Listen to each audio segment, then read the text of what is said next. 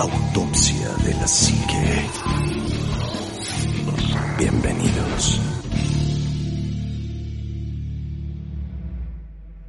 Hola, ¿qué tal amigos? Buenas noches, bienvenidos a su programa de Autopsia de la Psique. Y otra vez están los cuatro jinetes del apocalipsis juntos y eso me da muchísimo gusto. Bueno, Juanma, muy buenas noches, amigo. ¿Qué tal amigos? ¿Cómo están? Bienvenidos a Autopsia, como bien dice mi queridísimo Ánima de Coyoacán. Eh, Ánima, qué gusto verte otra vez para platicar cosas bien bonitas. Omar, eh, ya se lleva temas, eh, Omar, que se le está rifando, mi querido Sí. Vientos, qué bueno que estás acá. Y a todos ustedes, pues no inventen, ¿qué les puedo decir? Muchísimas gracias por escucharnos. Gracias por descargarnos, por compartirnos y por todo lo que hacen por nosotros. Este tema que tenemos hoy es un tema que, pues no sé, yo no sé por qué no se nos había ocurrido hablar de él. Si de alguna forma todos lo teníamos presente desde hace un buen de tiempo. Y pues esperamos que lo disfruten muchísimo. Bienvenidos. Así es, amigo Omar, muy buenas noches. Ánima Juan Machitec, muy, muy, muy buenas noches. Queridísimos escuchas de Autopsia de la Psique, sean bienvenidos a su podcast. La verdad es que sí, eh, muy contento porque hoy vamos a hablar de algo que es raro, algo que es... Yo, yo siento que va a ser incluso incómodo o molesto para algunos escuchas porque es un tema difícil de digerir. Eh, para, para los que tenemos hijas nos va a poner mucho en contexto decir, ¿qué? No manches, neta, eso existe. Y sí, sí existe lo que vamos a platicar hoy. En pleno Así que, siglo. en pleno siglo XXI siguen pasando estas cosas y no, no tiene pinta de que esto vaya a terminar. No, Este, La verdad es que es un tema difícil de entender, difícil de, de digerir, pero como siempre lo decimos, la realidad supera la ficción y esta es una de esas cosas, ¿no? La realidad se supera a sí misma mil y un veces y la verdad es que está cacacuco. Está cacacuco Muy incómodo. cacacuco. Incómodamente cacacuco. cacacuco, Así es. Amigo Chitek, muy buenas noches. Amigo Ánima, Juanma, Omar, amiguitos autopsios, bienvenidos sean a su medianamente gustado podcast semanal Autopsia de la Psique. Y pues muy contento de estar con ustedes, muy feliz de estar con ustedes reunidos. Amigo Ánima, es un gusto verte feliz, es un gusto Sí, verte claro. contento. Es Estoy un gusto muy verte contento. realizado, amigo. Eso. Amigo Juanma, también a ti. Amigo Omar, medianamente gustado, pero también aquí feliz, feliz y contento, ¿no? Y pues, amiguitos, entonces, bienvenidos sean a este podcast. Este, ¿qué les digo, no? De, de antemano, todo el mérito de este podcast es regular, es Omar, ¿no? Regularmente ahí intervenimos todos, pero hoy Omar trae un temazo. Pues está bueno. Señor temazo, señor temazo. señor Temazo, que la verdad, eh, curiosamente surgió porque estaba platicando con mi esposa. Estábamos hablando de distintas cosas. Bueno, eh, pe- espera, antes, antes, antes de que te metas de lleno ese tema. Yo, los últimos cinco años a lo mejor, he empezado a tener una visión como más amplia. No sé si a ustedes les pasó, pero en, de la pandemia a lo mejor un poquito antes para mí, como que mi panorama visual de alguna forma de la humanidad se empezó a expandir muy cañón. Sí. Y me di cuenta de que siendo la sociedad que somos, avanzada tecnológicamente, este, pues, no sé, que tenemos tantas cosas Culturales, culturales, tecnológicas. y demás, seguimos viviendo en algunas zonas en la edad de piedra, güey. O sea, Sí. seguimos haciendo barbaries y, y la gente no se da cuenta, güey. O no lo tienes tan, tan, tan al tiro, ¿no? Amigo, no, no, no te vayas como a otros países, velo en México. No, aquí seguimos intercambiando niñas por maíz, güey. Es lo que te digo, O sea, o la famosa ley pernada que todavía existe. Ajá, ¿no? o sea, está cosas cabrón. que dices, pues oye, estamos en el siglo XXI. El signo el de la evolución, la tecnología y todo, y todavía en algunas cosas estamos atorados, anclados, ¿no? Hay anclas que no se quitan. Horrible. Sí, muy gacho, muy gacho. Y Ni se entonces, quitarán, ¿eh? Esto, esto que encuentras, dices, lo encuentras con, con Ale. Estábamos platicando apenas este, hace unos días de distintos temas, de distintas cosas. Y, y hablábamos acerca de, de, de seres que son venerados, seres divinos. Y me dice, oye, ¿tú has escuchado hablar de las Kumari? Y yo así de, ¿ah? Y me dice, las, las niñas diosas de, de Nepal, de la India. Le digo, creo que sí he escuchado hablar de ellas, pero no sabía que se llamaban Kumaris. Me dices que hay unas niñas que, que las empiezan a adorar como diosas desde que son chiquitas, a veces desde que nacen, hasta que tienen su primera menstruación. Y mientras son vírgenes, por así decirlo, son veneradas como diosas en representación de una diosa Sí, sí, sí. ancestral, ¿no? Pero está gacho porque las sacan de sus casas, las extraen de sus familias, Sí, sí, sí. las maltratan mucho, sufren mucho para hacer prácticamente un, una especie de, de, de atractivo turístico E- Eso es sobre todo, ¿no? horrible. O sea, es una O sea- especie de prostitución sin ser, sin, sin implicar sexo. Pues eso, eso, Pero es un, eso- es un eso- secuestro. Eso, eso significa Kumari, fíjate, inocente, virgen y puro. Eso significa la, la- la palabra. Y ahora, realmente se volvió una, una atracción turística de, de pueblos que viven realmente del turismo, ¿no? De, de sobre ir a las ruinas, Así de, de hacer paso hacia el Everest, de un montón de, de, de cosas como como lo más tibetano que existe a pesar de que China capturó todo está en Nepal y en la y parte de la India o sea como que hay como como que son partes que todavía son muy significativas De para hecho, esta cultura tibetana no Fíjate que, que yo creo que todos alguna vez escuchamos el nombre de Katmandú, sí, Sí. que es esta, esta, este valle eh, que se encuentra en, en- en la India, en Nepal, donde justamente han, han adorado durante siglos a estas, a estas niñas que se creía en la, en, la, en la idiosincrasia que ellos manejan, que eran poseídas por el espíritu, de, de- el espíritu de la diosa Taleyu, sí. Con lo cual eh, se habla de que, de que estas niñas, desde que son pequeñas, aproximadamente a la edad de 4 o 5 años, bueno de 4 o 5 años y ya tienen como esa es- esa esa qué será ese camino que van a seguir pero realmente desde que nacen ya están como que buscándole significa- Eso. significación a, a esta a esta por relación con esta, con esta, con esta, esta reencarnación, ¿no? Y es algo que se ha hecho durante siglos y que, y que está muy marcado en, la, en esa cultura y que en el Valle de Katmandú se ha dado de forma muy común. Y fíjate que aquí, aquí vamos, vamos a empezar a ponernos en contexto, ¿no? Eh, los, los budistas en general son muy adeptos del tema de las reencarnaciones, del tema de, de, las, de los dioses que encarnan en personas, De hecho, etcétera, el Dalai etcétera. ¿no? Lama es este La reencarnación es de. Gautama Siddhartha, ¿no? Se vienen dando estos, estos, esta, esta idiosincrasia, esta, esta creencia, este dogma, de una manera ancestral, incluso podemos hablar de que, de que hay, hay más antigüedad en la, en la religión budista que en la mayoría de las religiones a nivel mundial. Pero este tipo de tradiciones que son tan arraigadas, que son tan, tan concretas en este tipo de poblaciones, ellos, pa- para, ellos es lo más normal del mundo, ¿no? O sea, para ellos el hecho de que tu hija sea seleccionada como una kumari, una diosa viviente, una niña virgen, y que sepas que su vida perder lo vas a perder.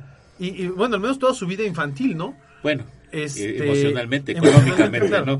No, claro. Pero que te, la, que te van a quitar a tu hija a la edad de 4 o 5 años y no la vas a volver a ver, porque además tiene prohibidísimo tener, Tener contacto. comunicación o Contacto con con su familia Con cualquier o con cualquier otra persona. Es algo impresionante, o sea, las hacen diosas vivientes para la exhibición de lo mismo y para su adoración. Son diosas, son adoradas, son idolatradas, las siguen los fanáticos, las aman y las adoran, pero ellas viven un infierno en la, en la tierra, ¿no? Sí, claro. Pues Imagínate estaba- eso. Fíjate, tienen que eh, tener como que una vida súper especial mientras están en adoración ellas. O sea, de entrada estaba viendo que no, ni siquiera las dejan pisar el suelo, güey. No, O sea, nada. No, No, no, no pueden hacer nada de eso. La alimentación que llevan es, Es específica. súper específica. Eh, No ajá. pueden correr, no pueden jugar, No, no, no pueden hacer nada, o sea, No pueden hacer Tienen nada, que hacer sus Pierden- tareas, Pierden toda la niñez. pero porque es una obligación, ¿no? Que hagan sus tareas escolares, Sí, que sí, estudien. sí. Pero no, pueden tareas jugar, espirituales. no pueden convivir con otros niños como tal, No. más que con otras kumaris con las que están Tienen a viviendo. las otras kumaris, ¿no? y, y con sus maestros, ¿no? Con sus formadores, porque Sí. además los formadores son, son estas personas que son como una especie de monjes que las cuidan y las, las protegen. Quiero pensar que así es. Quiero pensar. Y que cañón, ¿no, este? Cañón es que ya piensas cualquier cosa, sea, güey. Es que, bueno. Y que, y que obtienen recursos del turismo y de otro tipo de, de- de personas que van a verlas, diciéndoles, el dinero que ustedes están aportando a estas cajas es para la educación de estas kumaris y de las próximas que vayan a llegar. O sea, ya, ya tienen toda una... O sea, la mayoría del turismo es turismo local, porque pues realmente no vas a viajar hasta... No, hay Nepal. gente que sí, sí. claro, No, es claro. que el turismo- Pero, el la, pero la mayoría es... Este, Bueno, es que el turismo... local. No, el No, turismo no, es turismo asiático. Hay muchos Sí, asiáticos pues, y muchos o sea, europeos local, ¿no? que van para sí, allá. porque, el- por ejemplo, como nosotros como americanos no tenemos una, una cultura como la que pudieran tener los nepaleses Claro. y la y la el desconocimiento nepalís, el desconocimiento de nosotros no es el mismo que pueden tener ellos. No, ¿estás de claro, pero, Pero la además- forma, o sea, su, su, su turismo se extiende a toda Europa, güey. Y Sí, muy cabrón, claro. O sea, sí está cañón. Sí. Y, y es un, como dice Omar, o sea, es un proceso bien, bien perro psicológicamente porque cuando tienen su primera menstruación, así como se las robaron porque Ay, las se las roban, no, la las regresan a su casa, güey. Gracias por participar. Sí, gracias por haber sido una diosa Sí, es por cuando- 12 años, a volar. Es cuando la, la ¿Cómo le diosa la vida deja de así, encarnarla. güey? O sea, No ¿qué sé, clase de, no lo sé, güey. ¿Qué clase de vida te espera después de eso? Pues es que la vida Güey, es normal, que- güey, por eso las ponen a estudiar. Para que cuando terminen ese proceso de, de ser diosas, tengan algo a lo que aferrarse y continuar, güey, porque no, eh, ya los no primeros años de la vida son muy significativos en donde debes de jugar, desarrollarte, socializar, eh, tener convi- convivencia con otras personas, tener como una amplitud de lo que es el mundo y para que de repente te lo quiten todo y que salgas a la calle. Anima, Es como, como, los presos que dicen, estuve encerrado, ¿y, qué hago ahora yo afuera? es que, mira, te lo, te lo puedo poner bien fácil. Es como si ahorita me quitan a Itana No, pues y no la vuelvo a ver hasta que tenga 12 o 13 años, güey. No, no mames. Pero, o sea, pero, pero es que Y- porque y- nuestra y mi- mentalidad No, es pero yo lo estoy viendo. más Yo lo estoy viendo. afectivamente, ¿no? Sí, no, pero yo lo estoy viendo con el nivel de desarrollo de mi hija. Sí. Es una niña, o sea, es- ella, ella ahorita su mundo es jugar, jugar con, con pistas de Blue y con, y con Blue y con sus bebés y no pensar en ser una diosa dorada. O sea, yo digo, yo sé que la formación es distinta, pero niña es niña, güey. Y a los 4 o 5 años, ¿en qué, ¿en qué piensa una niña? No tienes ni qué pensar. otra sea. Ahora imagínate una niña, una niña en Katmandú a los 4 o 5 años, ¿en qué piensa? En jugar con sus amiguitos, en correr en al tu- río, en agarrar una mariposa. es tu sentido responsable de, de, de una niña. Pero, por ejemplo, la, la gente que vive, eh, en, generalmente en estos casos, las niñas son sacadas de, de un ámbito de pobreza que precisamente permite que los padres accedan a ese tipo de cuestiones. Porque Claro. aparte van a vivir, mientras la niña no menstrue, económicamente muy bien. Les van a dar alimento, les van a dar un montón de cosas Sí, que, digamos que que, es una, digamos económicamente que es una no. carga menos para ellos, ¿no? Así es. Y, y estamos hablando aquí del contexto cultural. O sea, la India es uno de los países menos desarrollados. La India es uno de los países con, con un mayor índice de pobreza. Bueno, Nepal. Nepal eh, es, un, es un país, es una comunidad extremadamente pobre, asediada desde hace años por, por las invasiones chinas, por, por, Por las invasiones indias. las invasiones indias, por los conflictos británicos, o sea, puta, les ha llovido sobre mojado, ¿no? Y a lo es el mejor lo único único, paso hacia el Everest. y a lo mejor, exacto, y a lo mejor lo único que les queda es aferrarse a este tipo de tradiciones, ¿no? ¿O cómo lo ven ustedes? No, sí, totalmente. O sea, realmente la única manera que tienen es lo que les hablaba en relación al podcast anterior, al de Patreon. O sea, la moralidad, los usos y costumbres son transitorios, en relación a lo que la gente conoce. Entonces no podemos juzgar la época No. victoriana, ¿no? Esta misoginia general que había, Sí, el claro. extranjerismo. En este caso, pues la trata de blancas, güey, por más cruel que se escuche, porque realmente para ellos incluso llega a ser hasta un honor. ¿O me equivoco, Mar? Eh, No, No, y es además que es es lo que te iba a decir. Es como si quisieras, aquí en México era, tienes un hijo y lo vamos a sacrificar en cuanto cumpla 15 años porque pues así lo pidió Huitzilopochtli. Y ya crecías con esa idea porque así era mi cosmogonía, ¿no? O sea, de, de- de decir, bueno, eso va a pasar y eso tiene que pasar. Acá a lo mejor la- el pensamiento que ellos tienen desde el principio como padres y Es como correcto. hijos es exactamente lo mismo, ¿no? Te están diciendo, es que tu hija va a ser este esta esta diosa y va a tener que pues tener todo el, todo el tipo del proceso que tienes Claro, que vivir y tú como padre lo aceptas. Y mira, si quieren, si quieren les platico así de manera más o menos general cómo es el procedimiento y, y esta, esta, este tipo de, de- de selección de niñas, porque hay unos requisitos muy específicos que tienen que ver con, con Sí, claro. la forma en la que las escogen. Digo, no cualquiera es seleccionada, pero las diosas Kumaris eh, son elegidas entre, entre distintas niñas de la comunidad de Nevari, que es la comunidad predominante en el Sí. Valle de Katmandú. Eh, es una esta esta creencia que es de origen eh, hinduista budista eh, hace que un astrólogo certifique que la niña seleccionada para ser Kumari tiene 32 lachins, que son atributos físicos y, y psicológicos como los de Buda. Hablamos de rasgos similares a los de algunos animales como piernas de ciervo, una voz clara como la de un pato, dentaduras perfectas, historiales médicos inmaculados, cabello y ojos oscuros, piel eh, tersa, este, vaya, o- ojos profundos y pispiretos, este, manitas delicadas, cosas así, ¿no? Hacen, No sé, hacen me una selección. Suena, es que suena Sí, feo. suena raro. A mí me suena, raro, pero ¿no? pues es este... Sí, muy cañón. ¿no? Sí, suena, O sea, es que por eso les dije que es un tema denso, complejo, es un tema incómodo. Y eh, son evaluadas por, por distintos especialistas, llamémosles así, eh, en este tema, para poder ser seleccionadas. Una vez que la niña ha sido seleccionada, también hay que, hay que verificar y asegurarnos que esta Kumari, eh, es- estas Kumaris tengan una ascendencia zodiacal específica. Ah, o sea, Pero por O sea, encima, además- o sea, además, aparte- pero por encima de ellas, por encima de ellas, hay una Kumari real, que es la Kumari real de Katmandú, que es eh, aquella que tiene el signo zodiacal similar o igual al de la presidente de- al del presidente de la República para asegurar así la buena aventura de todo el país. O sea, es una cosa ya. Sí, es una cosa Y- de que Les el 5 ponen- le presta al 4, el 4 le presta al 5, lo que le suma Les ponen es el distintas resultado pruebas. número 24 para que Sí, te no, dé el una mismo resultado y luego lo sumas entre ellos para que pueda ser Esa una es tu diosa, Kumari, esa ¿no? es sí, claro. Les, les ponen distintas pruebas a estas niñas para ver qué tanta madurez tienen, pero una niña de 5 años, 4 ¿Qué- qué años, madurez bueno, va a tener, güey? ¿qué madurez puede tener?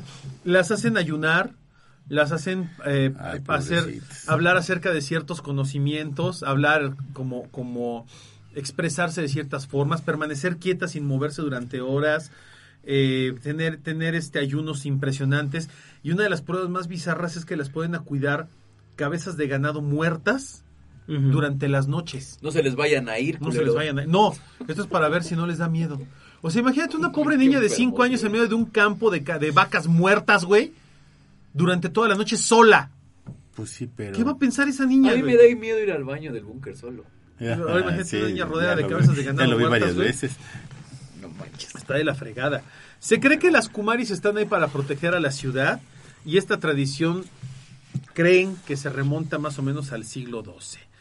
Su reinado es corto porque dura algunos años nada más hasta que les llega su primera menstruación. En ese momento Adiós. empiezan a buscar otra, es momento de buscar otra, otra niña virgen, ¿no?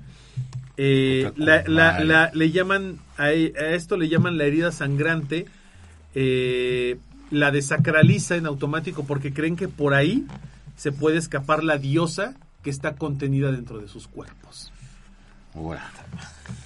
Y entonces viene, y entonces viene el tema más traumatizante de todos. ¿Cómo paso de ser una diosa adorada por todos a una niña normal? ¿Cómo te reintegras en la sociedad, no? Después de eso. O sea, lo- esa es mi Pues te pregunta, digo es O un sea, trancazo impresionante. porque, años de aislamiento, años de encierro donde no pueden convivir con nadie, ni siquiera pueden tocar el suelo fuera del templo. No pueden convivir con nadie, no pueden platicar con jugar, no nadie. pueden platicar con nadie más que con ciertas personas muy selectas, sin ver a su familia. No conocen realmente a su familia, si tienen hermanos, tíos, abuelos, papás, si están vivos o no. A los 12 años, 13 años que les llega su primera menstruación, Ujú. vale, que se chingar a su madre, las avientan a la calle y las regresan con su familia. O sea, ¿Y qué también la niña es una desconocida para ellos. ¿Qué tal si no me cae bien, no? Pues no lo sabes, es que la niña, entrada. la niña no sabes ni cómo va a reaccionar. Sí, ser- claro. y aparte llegan en la pubertad, cabrón. En la parte más difícil. En la parte más difícil de, de- de la vida de una persona. Está bien, bien denso el tema. Sí, muy cañón. Y digo, a mí, a mí me, a mí me incomoda más todavía porque pues, tengo una hija. Este, y, y, y, y- y pensar en que, en que una niña esté sufriendo eso. Digo, cualquiera, niño o niña, pero una niña, una niña que, que requiere mucha atención, que requiere mucho cuidado, muchos mimos, apapachos, eh, eh, a- a- Sí, pero esa es nuestra, esa nuestra ideología, a lo mejor, si tú quieres este occidental. occidental, exacto, o sea, lo que pero voy, ¿no? para ellos es, debe ser muy normal que vas a perder a tu hija, no sé, unos 7, 8 años, mientras pasa un proceso fisiológico natural en donde pues, te la van a Mientras regresar. pasa un ¿no? proceso de diosificación. Pues sí, Ojalá fueran 8 años, a veces son 13, 14 años, güey. sí, hasta claro, que les llegue esta claro. primera regla, ¿no? O sea, sí Entonces- está, está difícil. Sí, está fíjate, aún, aún y cuando esto es una tradición que para ellas es dura porque después de años de estar aisladas, ahora tienen que integrarse a, a la escuela, andar por las calles, saber Hablar vivir, hablar con la gente, Tener- convivir hacer con amigos, las personas, hacer amigos. ¿Qué ibas a decir? No, no, yo antes yo era una diosa. ¿Tu Ajá. papá qué hace? Sí, sí, sí. ¿Y tu Yo- papá qué? yo era diosa, ¿y tú Yo, qué yo- eres? yo- yo tengo las, Ah, yo yo tengo las era. características de Buda. Yo era diosa. No es nada. Yo tengo mi cuaderno de Hello. Kitty. Ah, sí, pues yo Yo tengo- era la diosa, la encarnación de la divinidad en la tierra. Yo le yo le daba la bendición a miles de personas al año, ¿no? Yo cuidaba vacas muertas. Cuidaba vacas muertas. Pues sí, ¿no? Así dicen. Y fíjense, fíjense que pese a todo, eh, tú podrías pensar que a lo mejor esta es una tradición, pues sí, muy difícil, muy dura, y que, y que las kumaris, después de dejar de ser kumaris como tal, después de dejar de ser diosas, pues eh, a lo mejor al reintegrarse a la sociedad y ver de todo lo que se perdieron, se quejarían amargamente de esto. Pero no. Pero no, la mayoría de ellas dicen que es una tradición que debe permanecer, ya que es parte de las costumbres culturales de Nepal. Es Volvemos a lo Lo que dijo Shitek, ¿no? lo que te digo, o sea, es, es como ya parte de su cultura, es como si dijeras, ay, ¿por qué bañan a, a un niño de, de, de, no sé, de resina en Xochimilco? ¿O por qué le tienen que hacer un cuarto? Pues es que Los niños en Rusia, en una comunidad rusa, los dejan dormir en el frío, güey. Sí, claro. O sea, bebés los sacan al pinche frío helado con nieve, güey, y los dejan una noche, cabrón. Para que crezcan. O Ajá. eso se lo coman los osos. O se mueren, o, o son... Es como el este, lago que de los espartanos, papito. pues, Algo así, güey, o sea, está, ¿No? está cabrón, güey. Son, son costumbres muy Bizarras. raras para nosotros. Pues, o sea, más bien estamos acostumbrados a ese tipo de, de culturas, pues, pero para ellos es muy normal y para ellos, además, deja que, que la niña sufra, que la niña esté en un momento así, para ellos es importante tener una diosa presente. Pues lo mismo pasa con los budistas, güey. Sí, o sea, claro. es la- eh, si, si lo transpolas hacia otro lugar, los budistas hacen lo mismo. Buscan Sí. un nuevo Buda cada cierto tiempo, encuentran un niño Sí. y lo sacan de su familia, se lo llevan a un templo budista y lo tienen ahí como... como... Sí, que pero es un poquito más flexible la situación a estas niñas, ¿no? Bueno, porque les permiten ver a su familia de vez Sí, en claro. cuando. Y Pero pueden están correr estos. y pueden jugar en su vida. Ah, sí, Y pero porque el Buda un horario, manda. y sí, como que tiene una, un horario que sí, Sí, está sí, restringido, ¿no? Sí, claro. Pero también está esta momia que encontraron de una niña, de hecho, que también la utilizaron como, como una diosa y después la tenían que sacrificar y la llevaron a, a- a lo alto de una montaña y la, la, la alcoholizaron y la, en- la envenenaron para que se durmiera y, muriera de esa forma y se murió y se congeló y ahora es una de las momias mejor conservadas de la historia, güey. Pero, pero finalmente, o sea, son, son cosas que, que se que siguen pasando, pues, y si le seguimos escarbando vas a ver que hay otras muchas cosas que siguen pasando en, en otros lados, ¿no? Y fíjate que eh, vi- viendo la lista de todas las kumaris que ha habido, son, son relativamente pocas, así como unas 20. Está este hay, hay casadas y que después tuvieron este descendencia, fíjate. O sea, es como cien- hace como 160 años empezó esta... Eh, En No, 1990 la, la- no, la tradición tiene 1922. 700 años. Pero Sí, la hace tradición 20 tiene años la 700. retomaron. Sí. O, bueno, sí, no, la- 100 o sea, esta, esta lista habla de las kumaris de este siglo, del siglo pasado Sí, para claro. acá. O sea, las que están documentadas, porque antes ni siquiera tenías acceso a ellas. no sabes quiénes eran ni cómo se llaman, porque Ah, además sí, porque y además no las puedes entrevistar después ni fotografiarlas, ni mucho menos porque están consideradas todavía después de que dejan de... Roba su divinidad. güey. Es que siguen siendo deidades de alguna forma. O sea, siguen teniendo un dejo divino. Incluso eh, la, la diosa Kumari eh, tiene, tiene una, una cualidad un cuanto tanto rara al momento de dejar de ser diosa. Y es que por la educación que le dieron, y, y, obviamente le cuesta mucho trabajo adaptarse, pero sus conductas son raras todavía. Raras ante la sociedad, ¿no? Y ahorita les voy a platicar un poquito de esto. No, además no es una sola kumari. No, hay varias. Hay o varias. sea, cada, ahora sí, cada Cada pueblito- región. cada pueblito tiene su kumari. Y de repente hay niñas que, que por ejemplo, hay una muy famosa eh, que, que es, eh, sí, Ma- Matina Shakia, que fue elegida Kumari Real a los tres años de edad, cabrón. O sea, a los tres años ya era una, ya la pintaban su carita de blanco, le ponían maquillaje Y siéntase. y siéntese aquí, tanta, ¿no? Y a pásese los por el pueblo tres cuando le años, digan. siéntese. Duérmase. Es que... Es imposible que digas eso y no suene mal. No güey. suene mal, exactamente. Es que, güey, ¿cómo, cómo es la vida de una niña tan pequeña, güey? Que no, no entiende lo que está pasando, cabrón. Pues es su normalidad, lo, lo habíamos dicho, ¿no? es con lo que crecen, es con lo que viven, es lo que conocen, güey, tal cual. Así de simple. Pero imagínate, te- tienes tres años viendo a tus papás, güey. O sea, eres dependiente de tus El, papás. el, el, el actual padre de, de Shakya, Manshakya, que es Pratap Manshakya, que es el padre del actual Kumari de Basantapur, que además es la región que tiene la Kumari, donde eh, su signo zodiacal es igual al del, al del gobernante de la India, mismo que la va a visitar para recibir la bendición de ella cada año. Dice en declaraciones, la gente no quiere entender nuestra cultura. En otras partes del mundo se idolatran figuras de dioses y santos. Aquí veneramos una diosa viviente que representa el poder del Estado. Eso es lo que dice el papá del actual Kumari. O sea, todo iba bien hasta que dijo representa el poder del Estado. Porque entonces ya es un pedo político, ¿estás de acuerdo? Pues es que siempre ha sido un, pro- un pedo político, amigo. Tan solo, por ejemplo, el, el poder otorgado a los dioses por designio divino. Claro. Siempre ha sido un problema político. Sí. Es cierto que mi hija se está perdiendo de algo de su infancia, pero recuperará ese tiempo en unos años. Nepal está cambiando con la democracia y ahora las kumaris reciben educación y tienen acceso a otras facilidades como el resto de los niños de su edad, siempre y cuando sigan encerradas, ¿no? O sea, Y el único caso de, de- de que le han quitado la divinidad a una Kumari. Kumari es porque tuvo la osadía de viajar seis meses a Estados Unidos sin permiso. Pues es que conoció algo que es como más llamativo a lo mejor, ¿no? Así es. Cuando Rushmila Saika, una kumari muy famosa, dejó de serlo, tuvo problemas muy graves y fue cuando el gobierno de Nepal empezó a ofrecer horas de clases particulares y un poco más de convivencia de estas niñas con niños de su edad, siempre y cuando sean eh, niños seleccionados especialmente. Porque cuenta su hermana que eh, cuando ella salió, de- dejó de ser kumari a los 12 años, iban a la misma clase que su hermana de 6. Andaba por la calle con la cabeza erguida y sin atender al claxon de los coches. Se perdía y no sabía cómo hablar con extraños. Esto descri- describe eh, Surmila, hermana de la ex Kumari de Basantapur.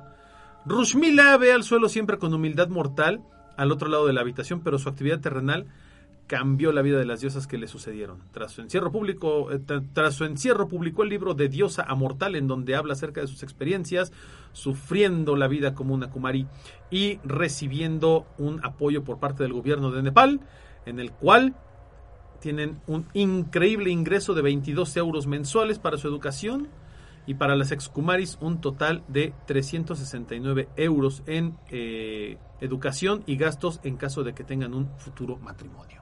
O sea, eso es lo que les dan por haber sido kumaris. Tampoco creas que sus familias van a vivir bien económicamente. Pues más que nada yo creo que es el 300 euros, ¿no? reconocimiento social, ¿no? Yo creo que es eso, amigo. Es como, es como aquí lo del niñopa. Justo. Lo- la- las personas que tienen las mayordomías de los niñopas en sus casas tienen como ese reconocimiento del, del pueblo Que se gastan muchísimo dinero Puta, en se gastan el cosas. varo del mundo, pero para ellos el orgullo es decir, tuve al niñopa en mi casa. ¿No? Y estuve como mayordomo y estuvo aquí y aquí pernoctó y aquí vinieron a verlo miles de personas y ta, ta, ta, ta. Pernoctó, güey. Pues es que sí, es que Sí, lo sí, como lo niño, sé, para o sea, está vivo, su- ¿no? suena- Suena raro, pero así aquí es. comimos tamales, aquí estuvimos, pues, este, ah, porque no bebes. Aquí le hicimos en- su fiesta, aquí le hicimos aquello. Digo, puedes no, no quiero contradecir o, o demeritar las creencias de las personas, pero pues, sí nos escuchamos medio retrógradas, ¿no? Pues es, Es que, que- son tradiciones ancestrales, amigo, ese es el tema. Y, y Y contra lo eso que pues, hoy... no vas a poder jamás. Exacto, lo que hoy puede parecer retrógrada o puede parecer un poco arcaico, pues para miles o millones de personas no lo es, ¿no? Digo, tan es así que al final del día, bueno, y, y siendo muy honestos, todo esto deriva de actos de fe.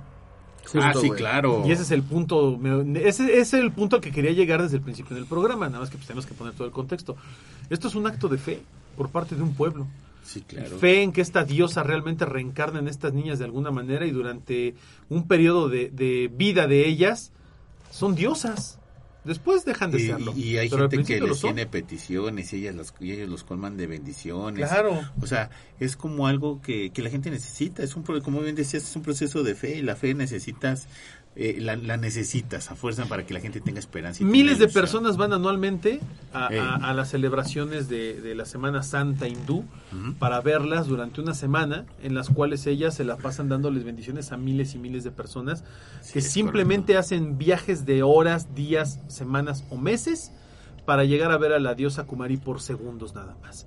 Y con eso se van contentos y satisfechos, sabiendo que durante un año van a tener buenas cosechas, van a tener felicidad, van a tener paz y tranquilidad. Es fe. Es fe, tal cual, certeza no es cierto. Tal cual. O sea, es que mira, yo creo que muchas de esas comunidades se mantienen gracias a la fe, güey. O sea, su, su situación claro. económica es tan precaria Sí, güey, ya sé. que se sostienen gracias a la fe, Y ¿no? todo lo que rodea. De hecho, pues digo, y sabemos que la fe es un buen negocio, güey. Ahí está la iglesia católica, ahí está la iglesia que me digas, o sea, no por decir católicos nada más, la iglesia que me digas, ahí está.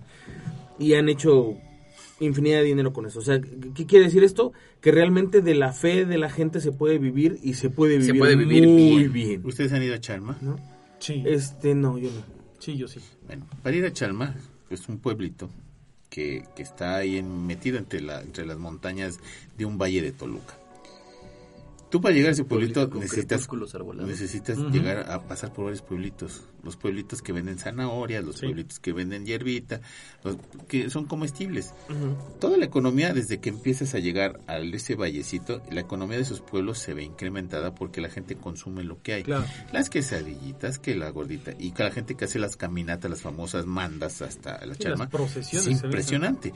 Llegas a Chalma y Chalma, toda la economía está sustentada en el, en el Santo Señor de Chalma. Sí, y en las verbenas que se organizan ahí. Y que los bailes, y que si el agua, que si el río, Sí. que si este la visita a la cuevita, y que si la visita a, la, a- Chalma, y que si el baile, y que si el agüehuete, o sea, todo, todo Viven, lo que es la viven, viven del turismo religioso. Claro, y, y si tú quitas al Santo Señor de Chalma o cierras la iglesia, le das pueblo. en la torre a toda la Toda la región, todo un de valle. un valle. Sí, claro. No de un pueblo, de un valle Pues, ¿qué, qué- completito. qué es lo que pasa con Fátima, no?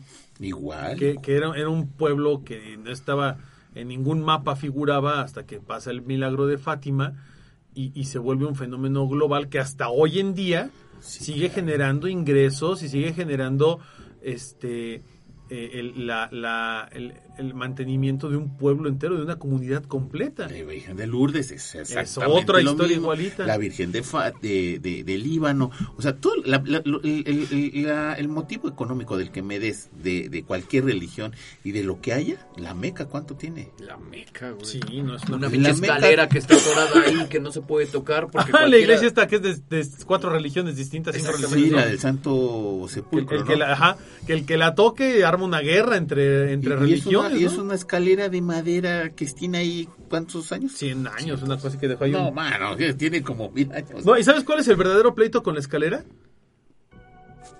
Que como, como allá hay católicos ortodoxos, cristianos, Ah, sí. judíos, o sea, como son varias religiones las que administran esa iglesia, el día que quiten la escalera viene un problema gravísimo, pero gravísimo de decir cuál de todos los grupos tiene que quedarse con la escalera. Es correcto. Y, y- y en además, posesión de, o sea, ¿quién se ya queda en también resguardo le de esa dieron- pinche Y escalera? además ya también le dieron otro aspecto simbólico de que es que la quite, cuando la quiten es una mala suerte y se va se le va a cargar la fregada a la humanidad, ¿no? Claro, es como un Entonces, augurio, ¿no? es- es- Mala yuyu. Es como Pero es y eso, o sea- curioso de que inclusive está peleado hasta el techo. El techo, en el techo están los coptos. Los coptos son católicos egipcios. Sí. A- abajo están los ortodoxos. Sí. O sea, es, es- Y la escalera le pertenece a los sí. católicos y de este lado le pertenece a los judíos. Y el tema, y el tema justamente es Y la lana se reparte en cuatro partes iguales. que- exacto. Aquí el punto es cómo se reparten la escalera si es un objeto Claro. único. Si tú le, si tú la cortas, le quitas las propiedades de escalera y no puede ser.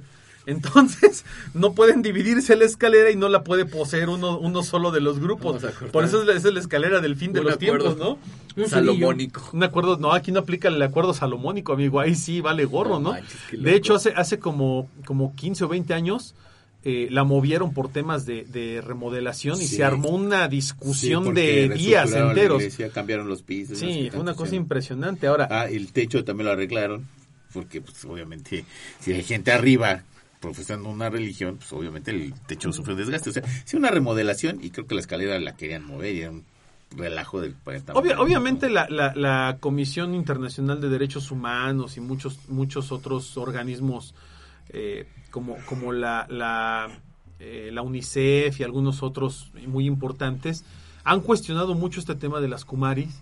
Eh, se han involucrado de alguna manera con el gobierno de Nepal, este, han hablado con ellos, se han Sí, acercado. claro. pero hay algo que dicen todos estos organismos y es muy cierto. ¿Cómo, cómo, cómo, les, cómo les dices tú que eso está mal Sí, lo, lo que hablamos. si para ellos, incluso los papás de la Kumari, es algo correcto? La famosa castración femenina, que lleva, yo desde que me acuerdo, tiene más de 30 Pensé que años. sí, Ya desde que me la hicieron. Yo- es yo, yo desde que conozco el caso de hace 30 Sí, años, es impresionante. se ha buscado erradicar. Y no la van a- no la van a no la han erradicado. El problema es que es una costumbre familiar. La mamá sigue llevando a la hija ese tipo de cosas y la hija seguramente llevará a sus hijas y sus hijas así Bueno, sucesivamente, es- ¿no? Más allá de, más allá de los, más allá ahí. de los temas, este, incluso médicos y demás, lo decíamos el otro día hasta de vacilada, pero el tema de la circuncisión, el tema de la circuncisión tiene un origen, este, religioso, Religioso ¿no? judío. Religioso judío, que, que ya después eh, se establecen algunas cosas y metáforas y más, incluso médicas, pero, pero tiene un origen religioso. Sí, claro. ¿Cómo, ¿Cómo le haces cambiar tú, por ejemplo, No a- al puedes. pueblo judío No, pues no. que dejen de leer la Torah, que dejen de hacer bar mitzvah, que No, pues dejen de- no. de, celebrar el No, Yom no, no, Kippur? no, no. Diles que no. ¿Cómo le dices tú a un guadalupano que no vaya el día 12 a la basílica No, a pues adorar a la rodillas, Virgen? ¿no? No. De rodillas de con unos nopales en la espalda, dejando los huesos ahí, Una. Diciéndole No, que está jamás. mal. O sea, no lo vas a poder. diciéndole que es fanatismo y que ¿Cómo está le loco. vas a decir a las señoras del Rosario que no lo recen tan rápido?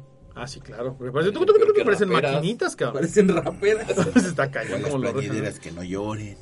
¿No? Sí, o sea, Creo son... que es el mismo, el mismo, el mismo Bueno, pero es que volvemos a lo- o sea, ¿no? o sea, es que hay cosas que culturalmente nosotros porque somos locales lo sabemos, pero por ejemplo, esas peregrinaciones y el ir a la villa no no es nada más ir a ver a la Virgen de Guadalupe, tiene raíces prehispánicas muy cañonas, muy marcadas. Entonces, eso lo sabemos nosotros porque pues vivimos aquí. Lo que pasa es que nosotros Pero- estamos acostumbrados a la inercia que lleva esta sociedad ahora en la que todo está mal y hay que cambiarlo. Entonces, eh, como traemos es, ese empuje... Güey, no, Ese no lo digas así porque muchas cosas sí están mal. No, sí, sí, sí. Pero hay muchas otras que no, güey. Por ejemplo, Por ejemplo, el hecho de que yo no pueda hacer un, un chiste de algo que, que realmente fue algo que pasó hace 30 años, ¿no? Este, y que hoy la gente se siga sí. ofendiendo de estupideces que pasaron hace 30 años, güey. Pero es lo mismo. o sea, repito, la moral y los buenas costumbres van en relación a la sociedad. de exacto. creyentes, o sea, Por eso te digo, pero, pero la sociedad del Ahora sí te presente... viste muy milenia. Sí, No, güey, es que realmente Es que tenemos que, entender algo. Sí, claro, a ver, claro, claro. Y, y si quiero decirlo bien, No, era, lo que habíamos dicho, por ejemplo, con los movimientos eh, feministas. Pensé que iba a decir, dijimos que no íbamos a hablar Dijimos de esas que no cosas. íbamos a hablar de eso. Me dijo mi mamá que no íbamos a hablar de eso. No, a ver, de los movimientos feministas. Ajá. Esa me fue la onda, güey. Ah, Ya ves. bueno, el Ah, punto... ajá, ya recordé. dale. El tema de los eh, monumentos, güey. Los monumentos están ahí porque representan los ideales de una nación.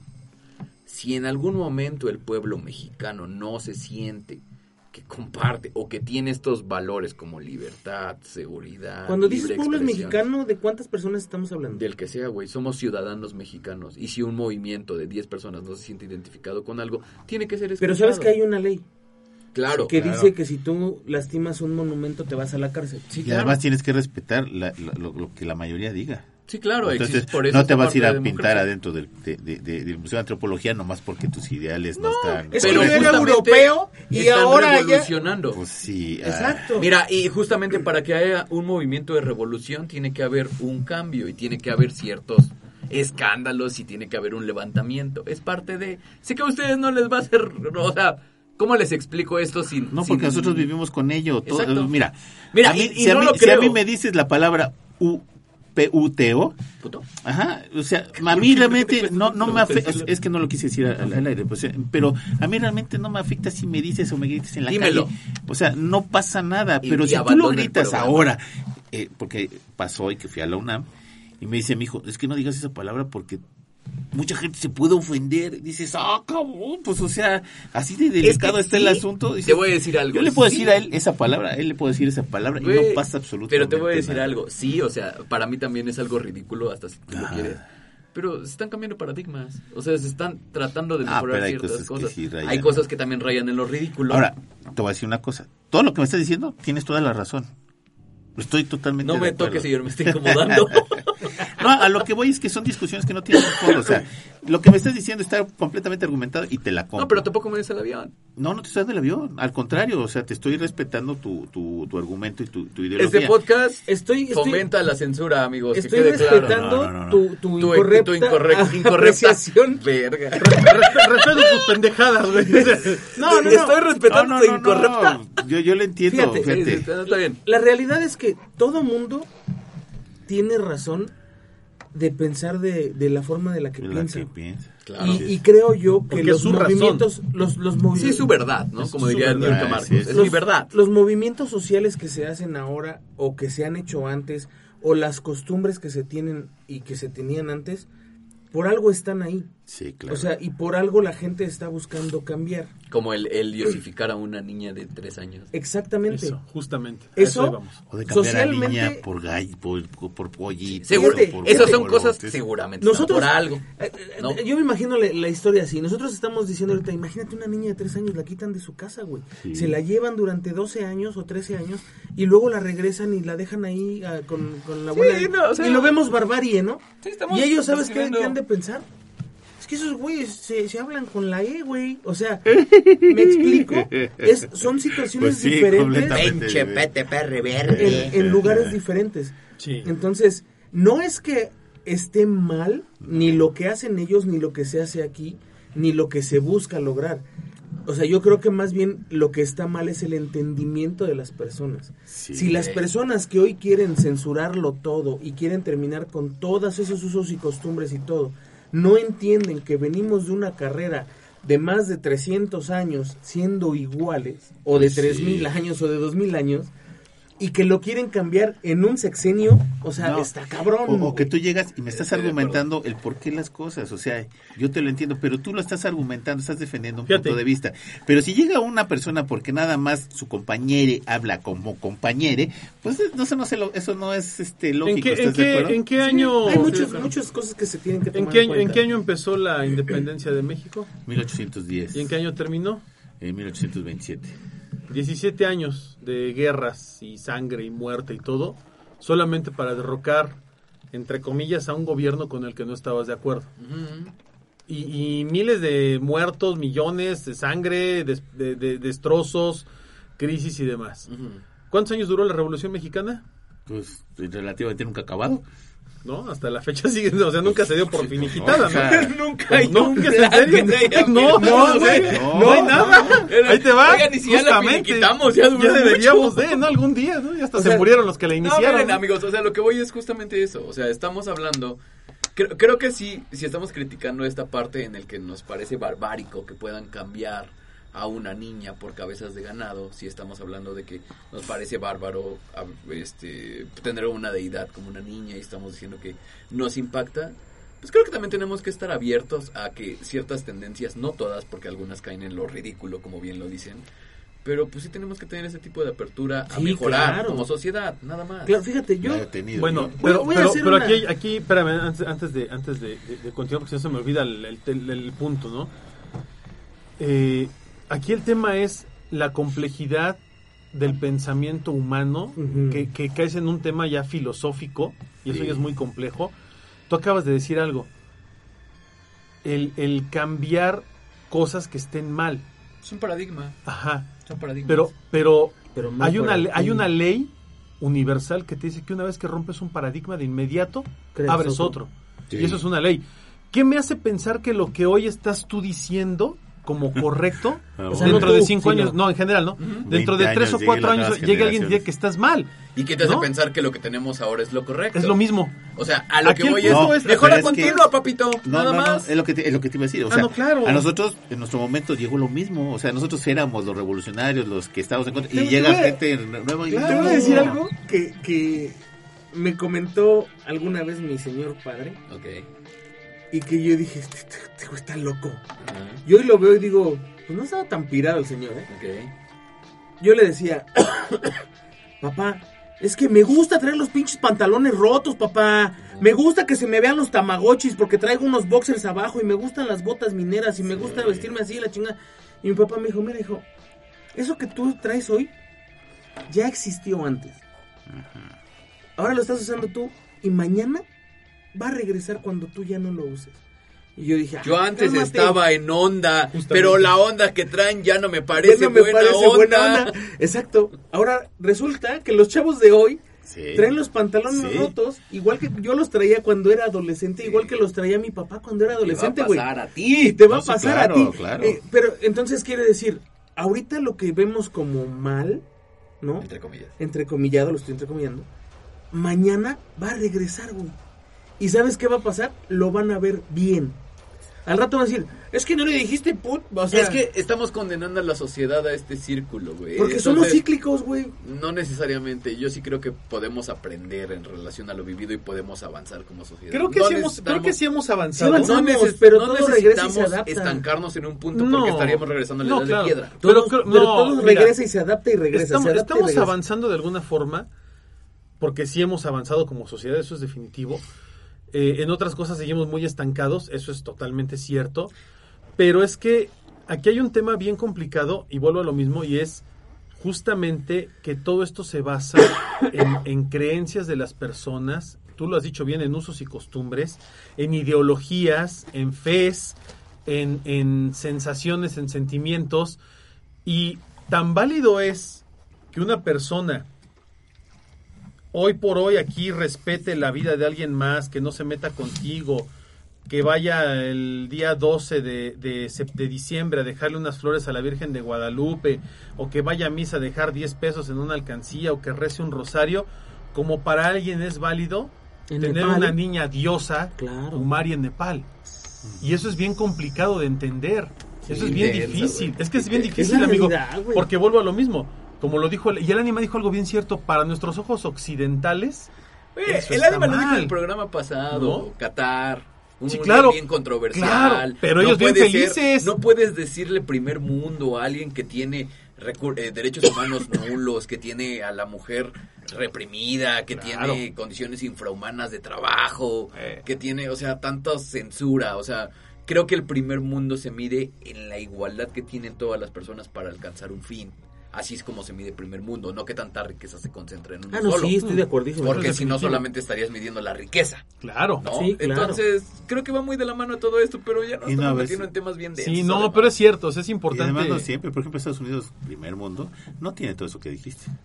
Eh, por- con los que son reconocidos como ciudadanos, Hay sí, racismo, hay este Sí, separatismo. pero te voy a decir este, algo. Cuando tú alcanzas, cuando tienes este green card, Sí, tienes cuando tienes el ciertos esta- el estatus de ciudadano, sí. Y aún así es el racismo, el Sí, hay muchas clasismo, cosas. la xenofobia, Pero- pero te- te digo el extranjerismo, va muy No, de la mano además, con porque el nivel además, cultural. porque además siempre hay un grado azaroso en la conducta humana. La condición social siempre va a tener asesinos, psicópatas, violadores, Mira, homicidas. la conciencia es un regalo divino, güey. Sí, claro. Sí, Entonces claro. no podemos estar imaginando esta sociedad utópica en la que todo el mundo sea feliz y todo No el mundo se respete No existe y todo el mundo tenga igualdad de derechos no y condiciones. Ni existirá. No va a existir. No. Pero fíjate, Esperemos, si nos hubieran conquistado tal vez los pleiadianos, tal vez estaríamos así, sí, dominados por el señor yogurt. Si tú hablas de, de, de la ¿Viste la igualdad, de la igualdad y de todas estas cosas, y, y regresamos a este punto de las niñas de Nepal, de estas diosas, pues es que toda la sociedad está en la igualdad de situación en la que podrían claro. elegir a una de sus hijas para hacer eso. Y entonces tienen una igualdad, güey. ¿Sabes? O sea, tienes la igualdad, filosófico. es un tema más filosófico el pedo. Tengo la igualdad de derecho y de posibilidad de que mi hija sea elegida si es que tengo una hija para, para No, fungir no es ese cierto, rol. Creo güey. que- creo que Ojo, desde el Omar acaba podcast- de dar, bueno, Sí, tiene acaba que haber de dar ciertas puntos, güey. Por eso, Entonces, pero si no, tú cumples esos no puntos, hay igualdad. Es una igualdad. Porque si no, mi hija mocha de un brazo tendría las mismas condiciones. No, y bueno. ojo, hay que, entonces, No, a ver, espérate. Hay igualdad en el, en el mismo sector. Es como si tú me dices, hay igualdad entre blancos y negros. Pues no, güey, también tienen dos brazos y dos piernas, pero no es la misma igualdad. no, los Hay igualdad corren entre mucho los más negros. rápido que nosotros. Me te meto en un pinche turboputazo y te reinician el Windows, papito. Tienen un pinche atributo reconocible a mí ya.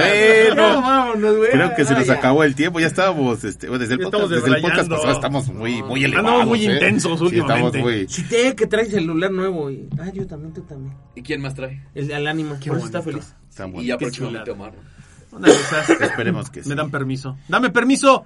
Pero bueno, te oye, güey, por eso lo lamentablemente se nos acabó el tiempo. Eh, Juanma, muy buenas noches, amigo. Amigos, pues muchísimas gracias por habernos escuchado. Este, de verdad es siempre un honor estar platicando esta bola de cosas para todos ustedes que, que nos hacen el, el honor de escucharnos.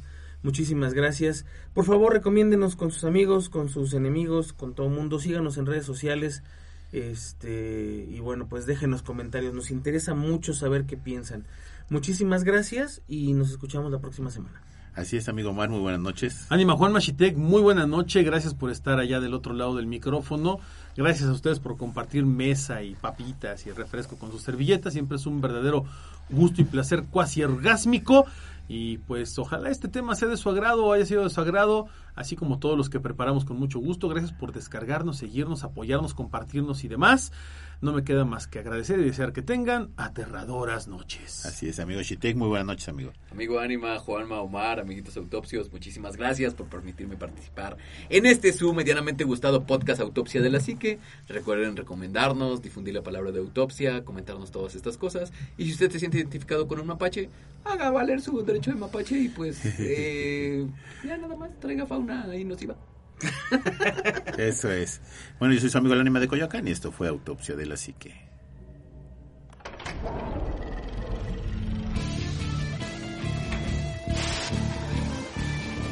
Autopsia de la psique.